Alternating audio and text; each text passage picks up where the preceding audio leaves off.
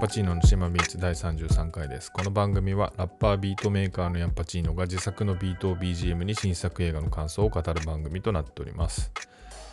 えー最近はあのこの前もちょっと言ってたんですけど DJ をすごいやっててですね今月は結果的に、え4回もやることになってて今週末も、えーまたやるんですけどほぼ毎週やってるって感じになってますね。コロナの前は、まあ、月1回、まあ、多くて2回って感じでやってて、で、コロナになってからは、あの、まあ、その DJ やる場所がなくなってしまったんで、で、自分も小説書いたり音楽作ったりするようになってて、あの、まあ、もう DJ は結構いいかなみたいな気持ちにもちょっとなってたんですよね。あの、なんですけど、まあ、ちょっと落ち着き、コロナが落ち着き始めて、そういう、まあ、DJ えー機会みたいのが、あのー増えてきた中でですね、まあ、結構誘われると断れないタイプのとこもあってですねあの最初何件か断ってたんですけどまあ結局受けちゃってやってるみたいな感じが今ですね。まあやっぱやるとあのーいろんな人に会えたりとかまあ今久しぶりにまたいろんその DJ の仲間とかに会えたりとかしてちょっと楽しかったりするし、まあ、自分が DJ やってるの知らない新しい知り合いみたいな人たちに来てもらえたりとかするっていうのもちょっとやっぱ楽しかったりはするんですよね。ただまあ、あのー DJ やるとですね、まあ、自分の中の、まあこれ自分だけの話かもしれないんですけど、あのその創作欲みたいのが割と満たされちゃってクイックに。えーやっぱりその1時間なり2時間なりでも自分の選んだ選曲で、まあ、目の前で人が、まあ、踊ってたり、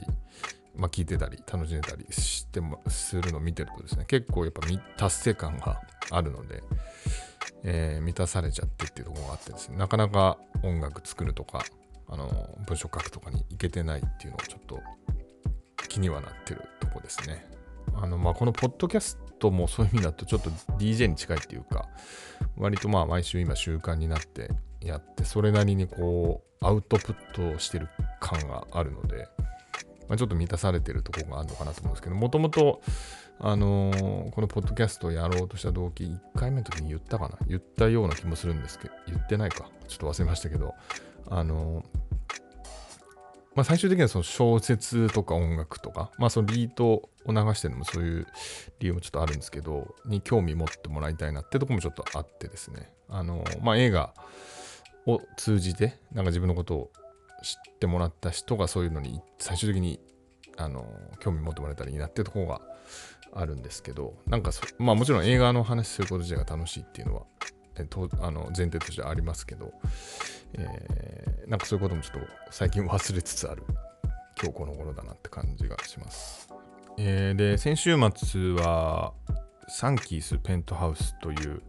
えー明治神宮前にある、まあ、クラブというか、何ですかね、ミュージックスポットというか、あのまあ、お酒も飲めて音楽も結構しっかり聴けるみたいな、え場所があってですね、えービルの10階、11階にあるので結構景色も、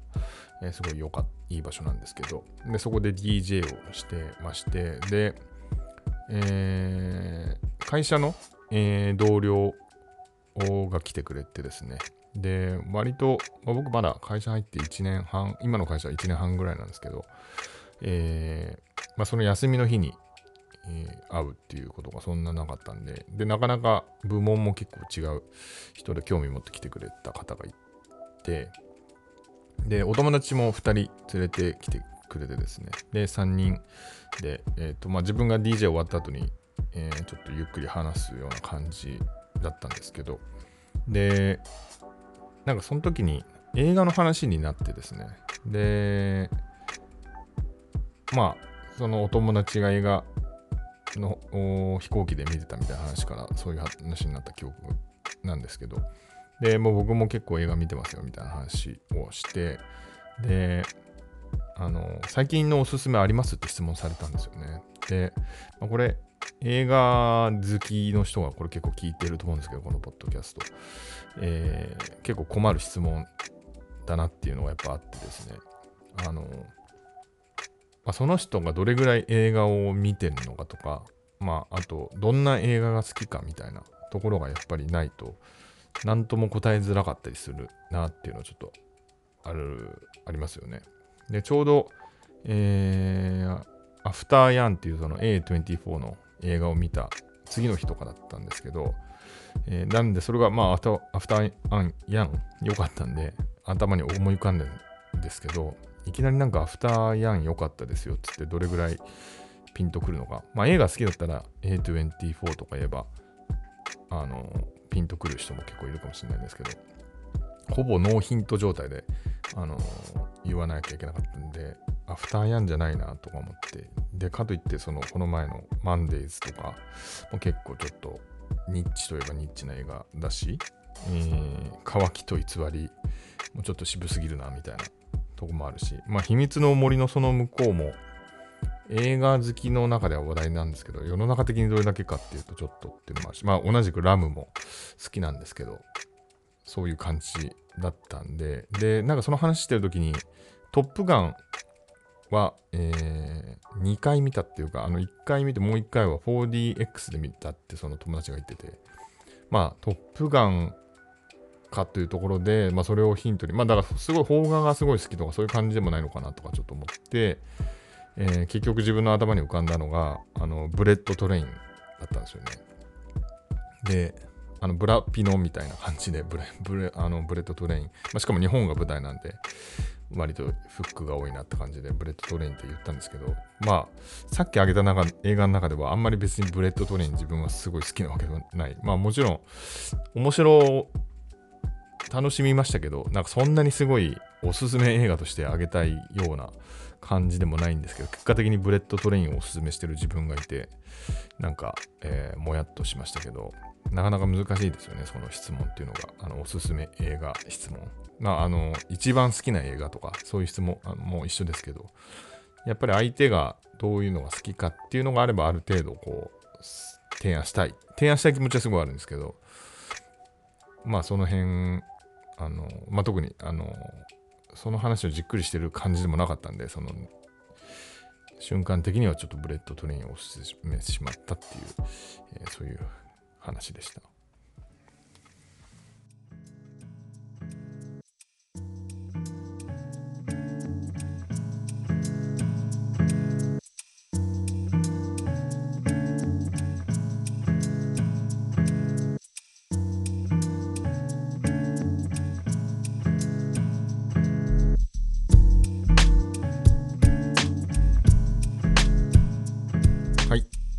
です。今日取り上げる映画はインド映画 RRR です。えー、世の中的にも世の中的というか、まあ、ネット上ではかなり話題になってる作品かなというふうに思うんですけどあの結構最近のこのポッドキャスト割と、えー、公開規模小さめかつ映画としても割と地味な映画が多かったんでちょっと祭り的な映画を、えー、取り上げてみたいと、えー、今回は思ってます。で、えーまあ、この映画はバーフバリシリーズの SS ラージャ・マウリ監督によるアクション大作、えー、1920年英国植民地時代のインド。英国軍にさらわれた少女を救うために立ち上がったビームと大義のため英国の警察官となったラーマは互いの素性を知らずに親友となるが点々点、えー、出演はバードシャーテルグの皇帝の NT ラーマラオジュニア。マガティーラ勇者転生のラームチャラン。インド国内の初日興行歴代1位ということで、大ヒット中という感じで、まあ日本も、日本でも、えー、結構話題になってるかなっていう感じがするんですけど、えー、監督の SS ラージャ・マウリといえばやはりバーフバリ。で、えー、自分も、えー、自分が知ったのは2017年のバーフバリ王の凱旋、えー、このまあバーフバリは前編後編の、えー、に2つに分かれてるんですけどその後編の方が日本で劇場公開になったタイミングで、えーまあ、Twitter とかで話題になってて、えー、見ようと思って、まあ、Netflix で、あの、前編も見て、えー、劇場で後編を見たという感じでまあ結構衝撃受けたというかですね。まあ、それまでインド映画はあのムトゥ踊るマハジャとマハラジャとか見てたしあとまあヒューマン系もちょっと見たことはあったんですけど、まあ、ここまでのアクション対策っていうのは見てなかったのもあってですね、えー、まあ、とにかくスケール感とあと、まあ、単純にこのかっこよさを追求した映像とか、えー、あとまあとにかく、えー、シンプルで強い物語だったり、えー、っていうところにやっぱりやられましたし、えー、まああの映画の中で民衆がバーフバリバーフバリってその王の名前を連呼するシーン、まあ、かなり象徴的なシーンがあるんですけど、まあこれあの 見た人はみんなそんな感じだったと思うんですけどそのバーフバリワーフラリって本当に自分も唱えるというかですねあの心の中で唱えてしまうぐらいに、えー、ハマったという感じで。なんかあの僕性格的にはあんまりそのいわゆる偶像崇拝的なマインドってあんまりないなと思ってるんですよね。なんか音楽とか好きですけどあんまりそのミュージシャン自体にそこまでこう陶酔することないっていうかその音楽は好きなんですけどそういうなんか偶像的に好きになることないんですけどそのバーフバリーのその王を見た時だけはなんかそういう気持ちにちょっとなってですね結構自分でも意外だったっていうかなんか自分にもそういう何かものすごい、えー、ヒーローっていうか強いものとか、えー、正義みたいなものをなんか応援する？えー、まあ、あのその偶像的なものを偶像っていうか、まあ、えあの映画の中では一応実在してるんですけど、まあ、そういうものを応援するような気持ちっていうのがあの芽生えるんだなっていうのが結構驚きだった記憶がありますね。えー、そんな SS ラージャマウリ監督の新作ということで、えー、非常に期待して、えー、見に行ってきました。え新宿ピカデリーに、え見に行ったんですけど、えまあ、結論からすると、えバーフバリ同様もしくは、え、それ以上に楽しめましたね。で、まあ、バーフバリーで良かったポイントっていうのが継承されてる部分もあるし、まあ、今回の RRR ならではの、えー、良いポイントっていうのもあったような気がします。で、今映画見てから2日ぐらい経ってますけど、なんか未だに要因があって仕事中も、えー、RRR の、えー、なんか名場面が頭をこうかすむというかですねそれぐらいこう結構余韻がまだ続いてるという感じではありますで、まあ、映画が3時間あるんですけど、まあ、とにかくそのかなりの、えー、濃度で、えー、映画的なフックというかアテンションがあるのであのまあ全く飽きないで3時間、えー、見れちゃいますね、まあ、体感としては本当に短い感じで、え見れます。で、途中でインターバルっていう表示があるんですけど、これ多分おそらく本国インドだと、そこで実際休憩みたいなのあるのかもしれないんですけど、まあ、日本の今の劇場だとそのままぶっ続けでいるんですけど、まあ、全く集中力切れずに最後までいけるというかですね、まあ、そういう映画になっているなというふうに思います。で、えー、まあまあ、いいポイントなんですけど、まあ、のまあ、バーフバリの時はあんまりこういうポッドキャストとかやってなかったんで、あの何が良かったかってあんまり考えてなかったですけど、まあ、やっぱ改めて今回も思ったのは、やっぱり映像的にシンプルにかっこいい絵っていうか、決め絵カットみたいなあのがやっぱりたくさんあってですね、数えきれないぐらいそういうカットがあって、それがやっぱりいいんだなってすごい一個は思いましたね。あのシンプルに、まあ、今回で言うと、その主役の2人ビームとラームがラーマが、えー、左右から飛んできて、えー、手を握るっていうあの、まあ、これ予告とかいろんなとこで出てる一番有名なシーンですけどそこのシンプルなかっこよさっていうかですねやっぱそれで上がりますしで戦ってる時にその2人が並んで、えー、片方はバイク片方は馬に乗ってるっていうそこのカットのシンプルなかっこよさ。絵的にかっこいいんですよね。でやっぱそれがずっとやっぱすごい残るというかですね。それがもう連続してくるんで、えー、まあ、自分の中で情報処理が追いついてないんですけど、まあ、とにかくはかっけえかっけえって思い続けてるっていう感じでしたね。まあもしかしたらどうなんですかね。これハリウッドとか、えー、日本映画とかだとちょっとシンプルにかっこよすぎて避けるようなカットだったりするのかもしれないですけどなんかそこをやっぱり堂々とやってって見てる方もやっぱり普通にそのストレートにかっこいいって思うっていう、のを思いました。でももしかしたらこの RRR とかあの SS ラージャン・マウリ監督の映画にはまらない人とかはもうそういうそこまで直球のかっこよさがうんダサいって思うかもしれないですけど、えー、いやシンプルにかっこいいなって、まあ、自分なんかは思ったんですよね。でまああのバフバリの時も思ったし今回もやっぱり思いましたね。でまああとプラスその絵だけじゃなくて実際にその中で、まあ、動き回るアクションですよね。まあ、その身体能力多分2人ともすごくてその、えー、ビームとラーマをやってる2人ですね。でまあその、えーまあ、アクション自体が、まあ、バーフバリーの時もこの超人的というかあの僕そ嘘だろっていうアクションがやっぱ結構多いんですけど、まあ、今回もそれはすごいあってあのまあすごいんですよね。あの えー、なんですけど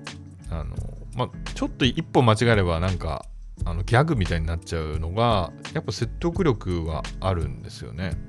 なんかそこのちゃんと理屈も考えてるというかそのアクションの理屈っていうのがあって、えー、見てる方があのまあ、本当に素朴にあこれこんなこと無理だよなと思ったけどあこの人これやれるなって本当に見てると思ってくるというか。でやっぱりこの人すごいなっていうふうに思うっていうなんかそこがちゃんと説得力があったなという感じがしますしでアクションは本当にそのアイデアの数っていうかそのその数が半端ないですよね。まあいろんなあのー、ハリウッドのアクション映画とかをちょっと彷彿させるようなシーンもあったりとかしましたけどもとにかくその手の数っていうか打ち手の数が半端なくてですね、えー、まあ、楽しいし、えー、まあ、そこはまあ、ハリウッド映画とか、まあ、もしくは香港映画とかの、えー、なんですかね、最先端的なところもちゃんと取り入れてる感じもあるのかなというふうには、えー、見てて思いました。えー、はい。で、あとはそうですね、まあ、ストーリーの部分、えー、まあ、バーフバリの時もそうですけど、やっぱりその、えー、見てる側が本当にカタルシスを感じるための、まあ、フリーとなるような、えー、例えばその、まあ、ヴィランというか あの敵の描敵というかですねあの、まあ、主人公にとっての敵の描き方その物語っていうところでちゃんとこうこちらの、えー、カタルシスを感じさせるような作りになってるっていうところですね。で、まあ、今回に関しては、あのその実際、そのイギリスの植民地時代っていうことで、えーまあ、バーフバリーの時は、まあ、あくまで架空の話、フィクションっていう感じがあったんですけど、まあ、その現実と即してるところで余計そこのカタルシスが増してる部分はあるかなとは思います。まあ、逆に言うと、えー、現実に即してるからちょっともやっとする部分をゼロではないんですけど、あの逆にその、うん、プラスの方向も非常に強いというか感情的な揺さぶられる部分がっていうのが今回はあったかなというふうに思いますね。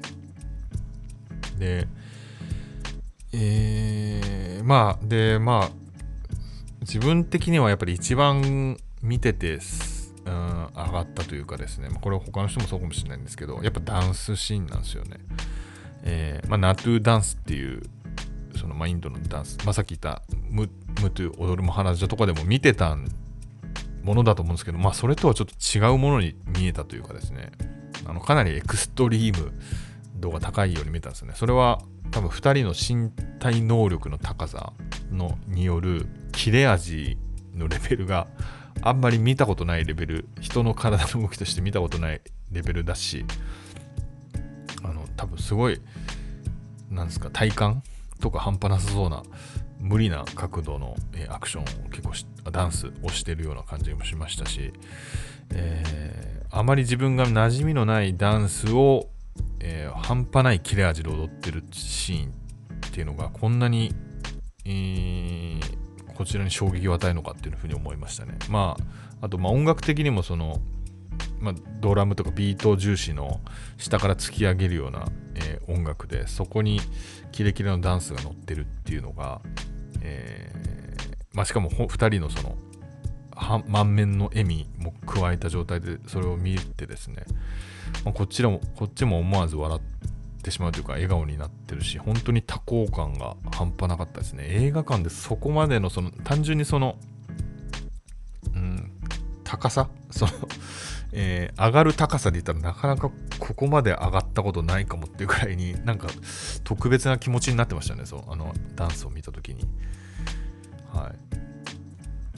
ちょっとこのダンスシーンの素晴らしさに関してはちょっと言葉でどこまで伝えられるかわからないですしあの、ま YouTube で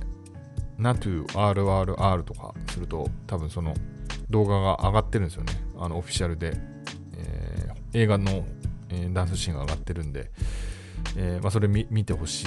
とこはあるんですけど、まあ、実際やっぱりこれ映画館でその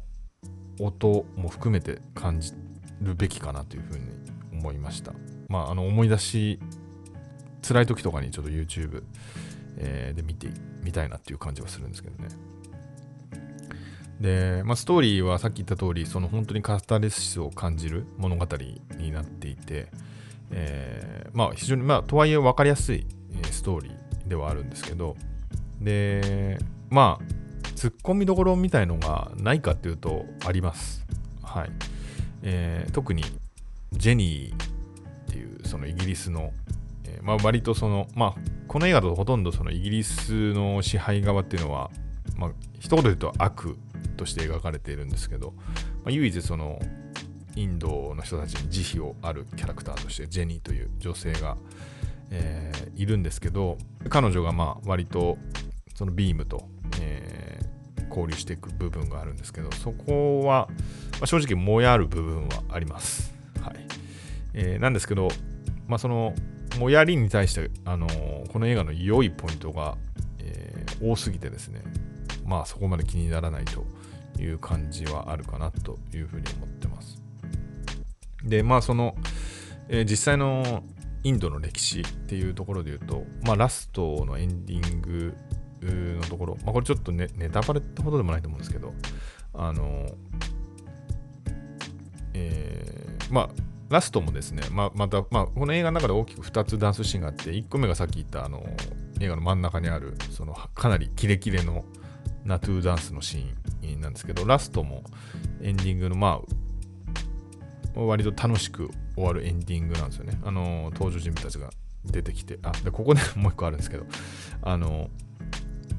基本的にビームとラーマと、あと、まあ、シータっていう女性、えー、3人踊ってて、で、もう一人、あの、男の人が出てきて、あれ、この人、誰だったっけなみたいな感じで、もやってて、えーと、実際僕最後はね気づいてなかったんですけどどうやらあの SS ラージャ・マウリ監督その人だったっていう、えー、いうような、まあ、ちょっと、えー、お茶目な部分もある監督だなって感じはしますけど。でまあそのエンディングの時に、えー、そのダンスとともにですねイラストで、えー、インドのその独立に貢献したというか、あまあ、英雄たち、まあ、結構時代は多岐にわたってる、まあ、このパンフで見たんですけど、えー、渡ってるんですけど英雄たちが紹介されてくるんですね、まあ、ほとんど知らない人たちでした。あの僕まあちょっと世界史に疎いという、えー、部分もあるんですけど、まあ、ガンジーぐらいしか知らないんですけどガンジーは紹介されてなかったんであの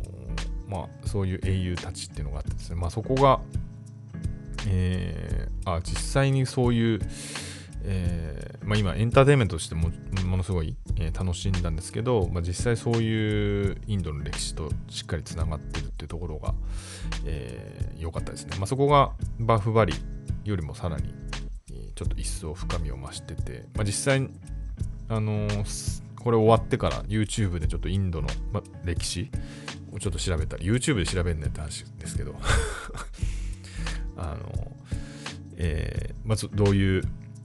えー、イギリス植民地がどんなだったのかとかいうのはちょっと、まあ、今頃遅まきながら勉強したくなったっていう感じはちょっとありました。はい。その辺は、あの、まあ、映画としては全然違うといえば違うんですけど、あの、えー、クロエ・グレース・モレッツのシャドウ・イン・ザ・クラウド、シャドウ・イン・クラウドは結構好きな映画だったんですけど、そのエンディングをちょっと思い出した感じはありましたね。あの、まあ、実際その、まあ、シャドウ・イン・クラウドの方はかなりジャンル映画的な映画なんですけど、最後に現実の、えー、人たちが紹介されるっていうところで、あのそこ現実とつながってるっていうところを感じさせるっていう意味ではすごい今回のあるあるあるもそんな感じの終わりの要因がちょっとありました。で、そうですね、まあここまで言いましたけど、まあそれでもちょっとどんな映画かなみたいな人がいるとしたらですね、まあ、自分の個人的に、えー、RRR とかバーフバリとかにの映画体験に近いなって思うのはあのマッドマックス怒りのデスロードだと思ってて。やっぱりその、えー、時間の中でのその体験の濃さとかあとシンプルにアクションの、え、打ち手の多さというかですねそのアイデアの多さとかあとまあシンプルにかっこいいものが出てくるとか、え、あとまあ音の要素ですね。音の演出の部分もあるし、まあえーまあ、両方共立してるのはその祭り感というか、えー、その辺の熱量みたいなのを感じるという意味ではえー、近いものを感じているので、まあ、マッドマックス好きとかで、え、の人は見たら面白いって思うんじゃないかなっていう風な気がしてます。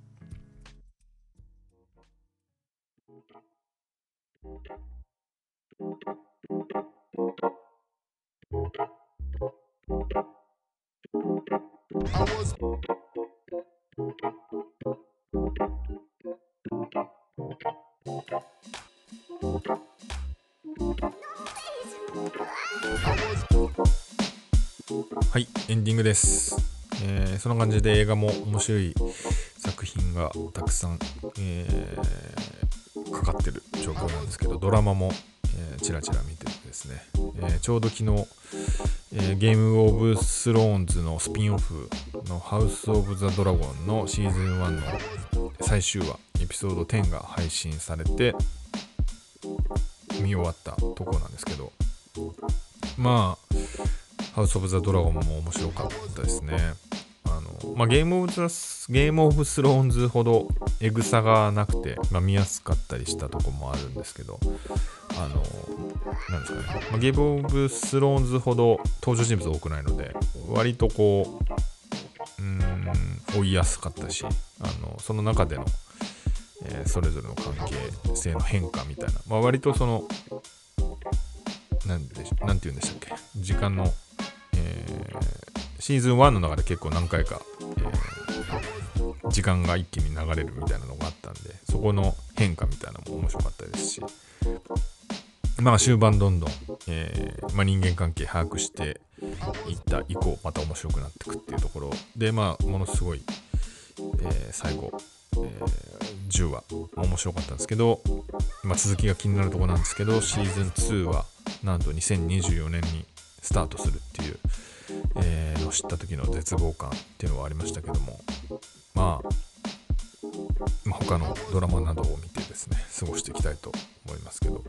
今、あの、鎌倉殿の13人を、えー、ちょっと友達に激推しされて、えー、見始めてて、まあ、これもちょっとゲームオブスローンズ感というか、そんな感じの予感もしていてですね、まあ、今もあのまだ最初の方なんですけど、ものすごい、えー、面白いですね。はい、でこれも、えー、まあ、今後見ていきたいと思っております。はいまあ、そんな感じで、